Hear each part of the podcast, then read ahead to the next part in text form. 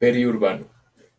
Se refiere a una franja de territorio en constante cambio y transformación, que se encuentra localizada entre dos tipos geográficos definidos, el área urbana y la rural.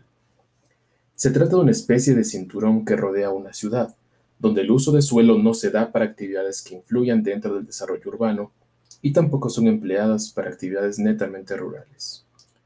Existe una gran diferencia del uso de estas áreas en países europeos y países latinos. Mientras que en los primeros existe una planificación territorial, que es ocupado por zonas residenciales de clases acomodadas, en los segundos es evidente la nula planificación, donde pueden registrarse problemas sociales y ambientales. En algunos países, las áreas periurbanas son consideradas zonas ecológicas de transición. Un ejemplo de un área periurbana son los aeropuertos, como el Mariscal Sucre, que se construyó fuera de la ciudad por seguridad.